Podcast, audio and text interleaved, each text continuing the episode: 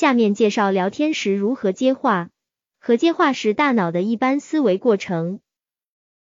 聊天时不知道该怎样接话，是性格内向、沉默寡言、口才不好的朋友面临的最大问题。想要轻松自如的接话，首先要了解接话时我们大脑的思维过程，就是接话时我们要思考哪些问题。第一，要理解其意，理解对方话语的真实意思，判断对方的真实意图是接话的关键一步。如果有不明白、不理解的地方，一定要及时请教对方。第二，综合运用各种思维方式、套路、技巧，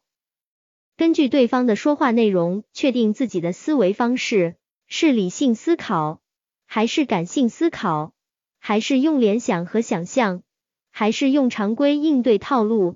对方的说话内容可能是一个问题、一个判断、一个观点、一个想法、一件事情、事实。一个故事，一个状态、现象，一句感觉、感受、感想、感叹，一句问候、祝福、赞美，一句关心体贴的话等。如果对方的说话内容是一个需要解决、需要回答的问题，就需要理性思考；如果不是需要解决的问题，就需要用感性思考、聊天套路或者展开联想和想象，或者用幽默、玩笑技巧等来接话。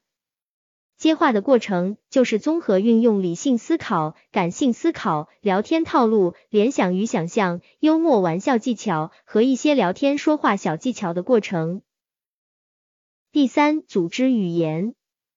思考用什么句型，用什么形容词，用什么修辞手法，用不用幽默玩笑技巧，用什么聊天说话小技巧等。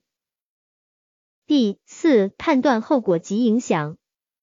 判断自己组织好的语言是不是符合当时的场景，符合双方的身份关系。想一下自己的话说出去后有什么后果，有没有触犯什么禁忌等。